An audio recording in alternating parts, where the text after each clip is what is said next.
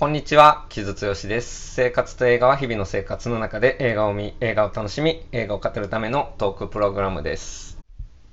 はい、もう10月も後半となりまして、寒なりましたね。なんかね、急にっていうか冷静に考えたらもう今年あと2ヶ月半ぐらいしかなくて、そろそろ、まあ僕音楽ライターで映画ライターでもあるので、どっちも今年の年間ベストとか考えないといけない季節になってきたんだなと思って、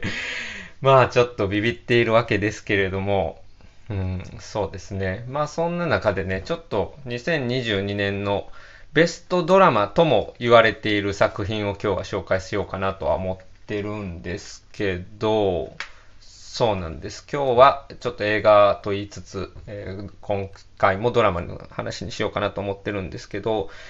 えー、まあ、作品から紹介しますと、これディズニープラスで見られる作品です。ディズニープラスのスターに入ってますね。一流シェフのファミリーレストランという作品です。これね、放題もうちょっと頑張ってほしかったなっていうのが 正直ございますけど、これ現代がザ・ベアっていうタイトルで、まあなんかそのザ・ベアっていうのが、えー、後にどうなっていくのかっていうのがえー、シーズン1を最後まで見るとわかるんですけれども、まあまあちょっとね、だからザ、これ結構重要なタイトルになってるんで、僕、ザ・ベアで放題つけないといけないんであれば、副題で一流シェフのファミリーレストランにしたらよかったんじゃないかなって個人的には思ってるんですけれども、いきなり文句から始まっちゃいましたが、まあすいません。えっ、ー、と、ザ・ベア、今年ね、えー、アメリカでも非常に評判が良くてですね、えー、そしてまだシーズン1が出たばかりなんですけれども、えー、もうシーズン2も決まっていると。で、まあ、実際シーズン1を最後までご覧になった方はご存知かと思うんですけど、あ、ここから始まるやんっていうところで終わっているので、まあまあ、今後も楽しみなドラマなので、ぜひ今のうちにね、ちょっとシーズン1見ておいていただければいいかなと思います。そして何より、えっ、ー、と、エピソード8はあるのかな？あるんですけど、えー、1話がね、30分ないぐらいなんですよ。長くても40分、最終話の40分とかぐらいで、もう最初話見る頃にはね、もうみんな結構思い入れできてたりすると思うので、結構一気に見られる作品かなと思うので、あの、例えばね、今、そのハウス・オブ・ドラゴンやってますけど、HBO で、その見るために、ゲーム・オブ・スローンズ全部、ま、頭から見な、みたいな感じでは全然ないので、まあ僕のことなんですけど あまあ、なので、あの、ちょっと長いのしんどいという方はね、あの、ザ・ベア、これおすすめでございます。クリエイターはクリストファー・ストアラーという人で、この人、ラミーを撮ってる人ですね。撮ってるというか、ラミーに関わってるのかな。で、ちょっとディレクターもとかもやってたりとかしていて、あと、ボー・バーナムコメディアンのとかのスタンダップ撮ったりとか、ちょっとスタンダップコメディ周りの仕事を結構してきた人なんですけど、まあ、今回は、ね、クリエイターという形で全部がっつり関わってるという感じの、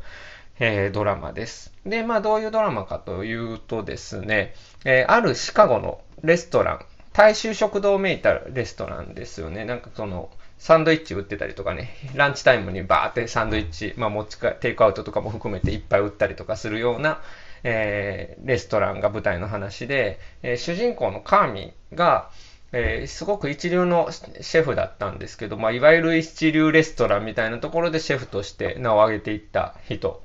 なんですけど、えー、お兄さんがですね、自殺をしてしまって、そしてその大衆食堂のレストランを残したというところで、そしてもうだから、えー、そのレストランおそらをおそらく辞めて、その大衆食堂というか、まあその地元のビーフというレストランにね、戻ってきて、そこを、え立て直そうとするという話なんです。で、まあ、レストランものってすごくよくあるというか、日本とかでも、まあ結構ね、昔から人気ドラマでありますけど、まあすごく群像劇みたいなものになりやすいですし、いろんな人が登場したりとか、うん、あるいはその経営難みたいなものがえよよくあるじゃないですか。そして、それでみんなで一丸になって、なんか揉め事とかもありながら一丸となって、えー、立て直していくみたいな話っていう、えー、ストーリーが作りやすいので、まあ、よくあるだと思うんですけど、で、実際、この、え、一流シェフのファミリーレストランも、そのセオリーにのっってはいるんですよ。まさに経営なんで、そのガタガタになってるんだけど、まあ、いろいろもう癖の強い従業員、シェフ、料理人たちと一丸になって、まあ、立て直していくっていう話で、で、一応その、まあちょっと群像劇的になっているので、えー、そのカーミーがね、ジェレミー・アレン・ホワイトというね、あの、 Shameless って、あの、 Netflix にあるドラマでは結構有名な人ですけど、彼が演じてるカーミーがシェフなんですけど、その他に、その自殺したお兄さんの親友だったリッチを、えー、エボン・モス・バクラックという人がやっていて、でもこの人はまあすごい、まあなんて言うんですかね、まあちょっとチンピラめいたえー、あんまり態度の良くない おじさんで、まあ離婚もしていて、で、子供との関係を、に悩んでてみたいな、まあまあまあ、すごく今っぽい設定の中年親父ですよね。でまあすごく、まあなんだろうな、ガサツな感じで、まあちょっと、えー、ホモフォービックなことを言ったりするような、いわもう本当に僕の言葉で言うとオールドダッド的な、うん、まあ、なんていうんですかね、柄の悪いおっちゃんっていう感じで出てくる人ですね。で、そして、えシドニーという若い女性、黒人女性の、え、シェフに、え、憧れてですね、まあ自分もああいう料理を作りたいという、え、ここのレストランに入ってきた料理人、シドニーえ、これはアイオエリバリーという、え、俳優がやってるんですけれども、この3人がまあメインになっていて、まあそのシェフ、主人公のシェフがその肉親をなくした苦しみと向き合いながら、兄が残したレストランを立て直そうと、えー、苦闘するっていうものがメインになっていて、かつそのリッチと、またその、まあ別のお兄さんを亡くしたっていう悲しみを共有しながら、えーぶつかり合いながら、まあ、新たに友情を育んでいくっていうプロットと、あとシドニーがその料理人として成長していくっていうプロットが、まあ、この3人を軸に語られるので、まあ、すごくその辺はレストランものの王道としてありますよね。ちなみに、えっ、ー、と、もうちょっと脇ぐらいのところで、マーカスっていう黒人の男の子が出てきて、男の子の、男性が出てきて、で、あの、彼はお菓子作りに目覚めていくんですけど、まあ、レストランでパティシエっぽくなっていくっていう役なんですけど、彼はやってるのがね、オッドフューチャー。メンバーだったりするんですよ。オッドフューチャーってね、あの、ヒップホップ、ラップ、クルーなんですけど、ただ、その、オッドフューチャーのメンバーのエルボーイっていう名前でやっているんですけど、ラップとか、えー、音楽作りには参加しなくて演技をするメンバーっていう、まあ面白い立ち位置のエルボーイ、えー、ライオネル・ボイスが、まあ活躍をやっていたりするというところで、まあそこら辺もポップカルチャー好きには結構面白いところかなって思ったりもします。ですごくマーカスも魅力的なキャラクターなんでね、まあそういう、まあ脇のキャラクターまで、えー、すごくチャーミングで、その群像劇で見せていくっていう、まあすごく王道のレストランものなんですけれども、ただもうこのドラマがすごく評価されたのって、そのレストランの、うん、慌ただしさとかがすごくね、なんだろうね、熱いんですよね。まあ、あの、慌た、慌ただしさが熱いってなんだっていう話なんですけど、すごくまあ、リアリスティックで生々しいっていう感じで、うん。なんかね、まあ、例えば、日本のと比べても仕方ないですけど、日本のドラマとか見てると、もう分かりやすく1話完結ものでなんか、今回はこの人が主役の話なんやな、みたいな感じに なってたりするんですけど、そうじゃなくてもうなんかそのレストランの現場にバンって掘りこ、観客が放り込まれるような、えー、リアリスティックさと、まあ、生々しさみたいなものがあるし、すごくまあ綺麗事じゃないというかね、すごく感情のぶつかり合いみたいなものもすごく激しいですし、っていうところが、まあすごく面白いですよね。なんか気取ってないっていうのもあるし、うん、まあすごくローな感覚、RAW の方のね、ローな感覚がすごくあるレストランドラマで、これはまあ確かに面白いなというところでしたね、僕。あの、あと僕個人的にもね、ちょっとまあ料理好きっていうのもあって、料理好きっていうか、料理そんなにできないんですけど、料理をしてる人を見るのとかが好きだったりとか、あとレストランものみたいなものがすごい好きなので、まあそういう意味でもすごく面白かったですよね。その、だからその中でも、なんかそのなんだろうな、シェフ、主人公のシェフのその一流テクを称えるみたいな感じでもなく、まあ、その家族ものとしてある種の、えー、どういうふうに傷とかエモーショナルなものを分かち合うかみたいなところにも、えー、肉薄していますし、なんかその辺のね、なんかその、いろいろ入ってる感じ、うん、しかもそれが生々しく入ってる感じっていうのが、えー、その手触りをすごく楽しむドラマかなという感じがしました。うん、あと、まあ、そのね、お兄さんが自殺で亡くなっているっていう設定とかもやっぱり、まあ、今っぽいですしね、やっぱりそのメンタルヘルスの問題っていうのがあって、そして、まあ、そのカーミーもお兄さんが突然亡くなってしまったっていうこととか、例えばか、あるいは過去のレストランで非常に過酷な状況で働かされていたことが、ある種 PTSD 的になっているみたいなこととかが、まあ、示唆される場面があったりとかするので、まあ、そういうちょっと現代的なメンタルヘルスの問題が入っていたりとか、まあ、それをどういうふうに癒していくかっていうところがポイントだったりもするんですけど、まあ、それがね、その癒していく過程がある種レストランを立て直していくっていうところと同期してるのがすごく面白いですよね。なんか、おし、仕事が生きがいになるっていうかね。うん、僕は結構 あの、労働が尊いと思ってる人間なので、まあ、すごくその労働者として見られる、まあ、お仕事者として見られるのもすごく、うん、楽しいですし、もうこれは本当に余談なんですけど、あの、オーバークックっていうゲームご存知ですか？あの、パーティーゲームで、まあ、2人とか4人とかで、あの、なんだろう、レドタレストランをドタバタ、あの、してしながら料理を作っていくっていうゲームでめっちゃ面白いんですけど、僕も 大阪君と ネットとかで、ネットとかで繋いでよくやってたんですけど、まあなんかさ、ああいう、うん、やっぱレストランを経営するって、その、そのドタバタ感も含めて、誰かと協力しないとやっていけないっていうものがあるのでね、なんかそれをすごくダイナミックに見せていくっていうのは、なるほど、なんかこういうドラマとすごく合うんだなっていうのを改めて思った次第ですね。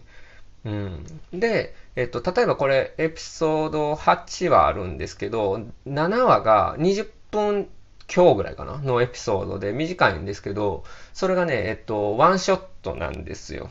で、そのレレストランがオープンするまでにもう問題が次々に起こって、もう取り返しのつかないことになっていくっていうのを20分ひたすらハイテンションで見せていくっていう、まあ、あの、このシーズン1のハイライトのエピソードかなと思うんですけど、で、ここまで聞いた方でピンとくる方もいらっしゃると思うんですけど、最近ボイリングポイントっていう90分のあの、ワンショットのレストランものありましたよね。だからああいうワンショットの感じと、の息がつかない、息もつかせぬ感じと、まあ、レストランものって非常に相性がいいんだなっていうところで、みんなやりたいくなるんだなっていうのと、思いましたし、で、これに関してもすごくね、まあ、本当に息も詰まるような、エピソードになっていて、すごく面白かったですね。昔それこそ ER、古い話で申し訳ないですけど、ER でね、ワンショットで撮るって、しかも生放送かあるわっていうのが、まあちょっと、ある種伝説的なエピソードとして残ってたりもしますけど、そういうドラマでワンショットのエピソードを入れていくみたいなところも、まあ、すごく挑戦としてあったと思いますし、このドラマのなんか質感みたいなものをすごく出してるなと思いましたね。で、そのシーズン7でね、えー、かかる音楽が、ウィルコの音楽が、しかもライブバージョンなのかなあのあ、あるんですけど、これね、今時のドラマにしては珍しくね、結構インディーロックがかかる、しかももう歌とかも入りながらもう結構フルコーラスぐらいな感じで、えー、かかるドラマで、えっ、ー、と、最初にね、ウィルコのビアシカゴとかがかかって、あ、ウィルコのビアシカゴやんみたいな、まあ、すごく名曲があるんですけど、かかったりとか、あとスフィアン・スティーブンスのシカゴとか、まあ、REM だったり、パールジャムだったり、あと、バン・モリソンだったかなとか、まあまあいろいろかかるんですよ。なんかそのあたりがね、なんかちょっと懐かしい感覚っていうか、インディーロックがこういうまあちょっと、えー、トレンディーなというかね、最新のドラマで、ここまでフィーチャーされることって、ちょっと久しぶりだなって感じはしたし、しかもその使い方が結構その生々しい質感と合ってるというかね、っていう感じがあったので、うん、だし、まあ、ちょっとエモーショナルに使っていったりとかね、する感じが、すごく、うん、逆に新鮮でしたね。でもよく考えたら、それこそウィルコのね、ビアシカゴあたりの、だから、ね、もう、あれも20年以上前の曲なんで、まあ、若い世代とかのそういうインディーロックのクラシックみたいなとかって知らなかったりもするだろうから、うん、なんかそういうのが逆に今これから来るんじゃないかなって僕ちょっと思ったりもしましたね。スフィアンなんかもね、やっぱり0年代に一番批評的なパワーがあった人、うん、注目があった人だったりするんですけど、うん。そういう人たちがまた今再注目、もしかしたらされていくのかなっていう、なんかそういう機運も個人的には感じたりしましたね。REM とかね、もっと遡って。うん。っていうのが、これはね、もう完全に、あの、クリエイターのクリストファー・ストアラーの、えー、趣味というかテイストみたいですね。ただまあなんかそのテイスト、そのクリエイター個人のテイストが出てるものって失敗しやすいってよく言われるんですけど、まあ、このドラマに関しては僕はとりあえず成功してるかなっていうのは一つ思いましたし、まあ、あとはね、ビルコの使い方がうまいっていうの は、えー、僕がビルコファンだから思うかことかもしれないですけれども、その辺も面白かったですね。で、えー、まあ1、1話30分ぐらいの、えー、かける8話の短いドラマではあるんですけど、シーズン2が楽しみになるところで終わっているので、ぜひ今のタイミングで見られるといいんじゃないかなと、個人的には思っております。来年ぐらいに来るんじゃないでしょうか、シーズン2。僕もこれ続きは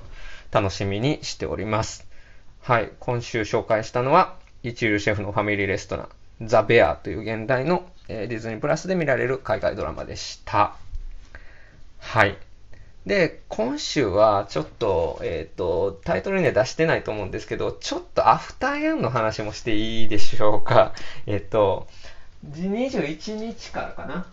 はい、21日から公開になると思うんですけど、A24 絡みの、えー、コゴナダ監督、コロンバスっていう作品で、まあ、注目されて、最近だとあの、アップルプラスのパチンコの一部監督をしている、えー、韓国系のアメリカ人の人の、えー、作品ですけれども、これがまあ A24 っぽい、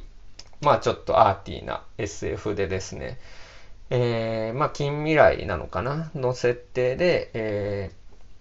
ある、えー、アンドロイドを、えー、アンテクノと呼ばれるアンドロイド、うん、人型ロボットみたいな、とものを、と暮らしている家族の話なんですけど、その、えー、そのテクノと呼ばれるそのアンドロイドがヤンという名前なんですけど、そのヤンという、えー、テクノがある時動かなくなって、それをまあ直そうとする家族の話なんです。で、そうですね、その、や、えっ、ー、と、それして、主人公の夫婦が白人と黒人の、まあ、異人種カップルで、で、娘が、養子に迎えた娘がアジア系、中国から迎えたのかな、アジア系の女の子。で、その、そのヤンという、その、まあ、アンドロイドというか、まあ、テクノっていう呼ばれてるんですけど、えー、彼は、その、アジア系のテクノなんですよ。そしてその養子の娘にそのまあ中国のカルチャーみたいなものを伝える役割があったりとかするっていう設定が、えー、なかなかこれが興味深くてですね。要はね、まあその、まあ、コーナダ監督のそのアジアのルーツっていうのはもちろん入っていて、コーナダ監督はまあこれまでもああのパチンコとかでもそうですけど、アジアのルーツみたいなものがあったりはするんですけど、僕これちょっとうがった見方かもしれないですけど、今アメリカと中国の関係がどんどん悪化する中で、あの、ギリギリ、なんかこの中国文化とどういう風に繋がれるかみたいなことをね、うん、映画の形態でやろうとしてるんじゃないかなっていう感じは、ちょっとしたんですよね。そこがすごく興味深くてね。うん、そして、まあ、その異人種カップルでアジア系の子供を養子に迎えてるっていうところで、うん、ある種その現代のいわゆるリベラルな人たちの像っていうのを、うーん、すごくまあリリカルに映し出しているというかね、みたいなところがあって、まあそこから生まれる、えー、淡いドラマっていう感じ、淡いリリカルなドラマみたいな感じになっていて、非常に興味深くは見たんですが、僕ね、ちょっとね、そのリリカルさっていうのがね、ちょっと透明、いわゆる透明感みたいなものが、ありすぎてつかみどころがないなっていうのが正直思った部分もあってですね。で、あとね、あとびっくりしたのが、あの、小林武史のね、グライドがね、使われるんですよ、劇中歌として。うん、あの、リリー・シュシュのすべての曲ですよね。で、しかもそれを三月、あの、非常にノーバディとかでね、ノーバディの、あの、彼女のえー、まあ、彼女もアジア系のね、うん、アジア系というか日本、うん、のから、えー、出身の、えー、シンガーソングライターですけど、えーまあ、彼女が、えー、歌ってるえー、小林武史のグライドが使われてたりとかして、だからリリッシュ的リリカリズムリリカリズムって言葉ないかえっと、リリカルさ。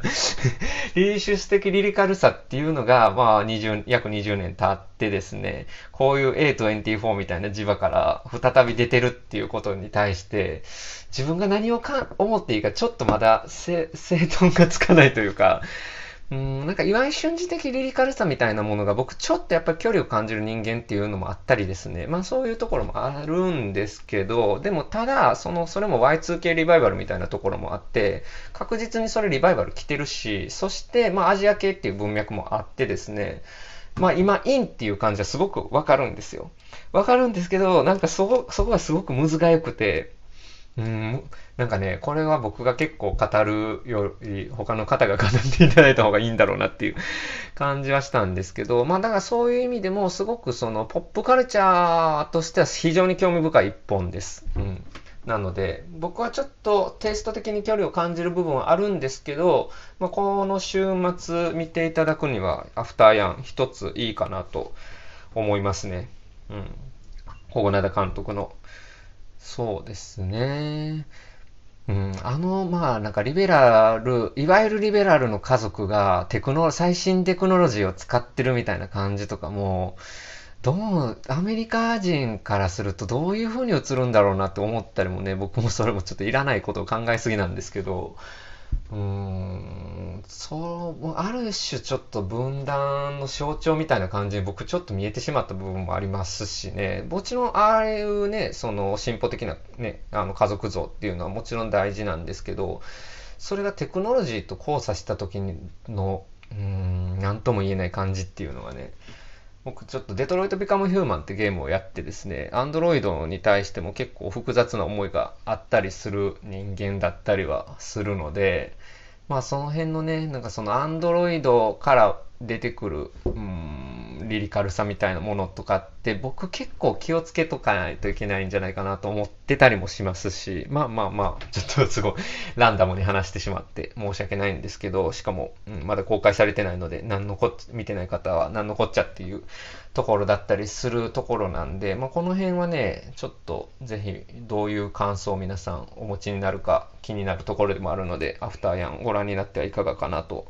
思いますね。うん、面白いのは面白かったです。そして、まあ、すごくその注目に値する一本かなっていうところではありますね。はい。あとは、えっ、ー、と、21日から Creation Stories があるのかな？あの、カルチャー好きの人たちにとっては。えー、 Creation といえば僕はプライマルとかオアシスとかよりも、えー、 Teenage Fanclub だったりするんですけれども、まあそういう、まあ一時期の、まあ、ブリットポップ周りの、うん、だったり、まあ、えー、ロック周りのレーベルです。伝説的なレーベルですけれども、それのアラン・マッギーを描いたドラマということで、えー、アラン・マッギー自体が非常に器用方変ある人なので、まあどうなのかなというところなんですが、僕も今週中に、えー、オンライン試写で見とこうかなと思っております。また機会あったら話そうかなと思いますけれども。ね、今あの時代のイギリスのロックのカルチャーを振り返るってどんな気分になるんだろうなと思って なんかまだ見れてないんですけれども。最近はね、ボビー・グレスピーの、えー、自伝、萩原まりさんが、えー、訳されたものが出たりとか、まあなんかその周りのリバイバルもとかもちょっとあったりするのかなっていう感じもしますし、まあそのあたりクリエーションストーリーズなんかも、えー、ポップカルチャー好きの方は気になってるところで、なんじゃないかなと思いますね。はい。すいません、雑音。まあ、そんなところでしょうか。えー、ではでは、えー、今週の関してはそんなに自分の仕事で紹介したいのはないかな。まあなんか、あの、レギュラーのレビューとかいろいろ上げてたりはするので、僕のツイッターなんかを見ていただければいいかなと思います。なんかまたでかいのがあったらここで告知させていただきます。はい。そんなところでしょうか。えっ、ー、と、もう間もなくトークセッションできると思うんですけど、まあちょっと大阪府の忙しさ次第みたいなところあるんですけれども、まあまあ、えー、残り2ヶ月少しですけれども、いろいろ映画があったりとか、あるいは、えー、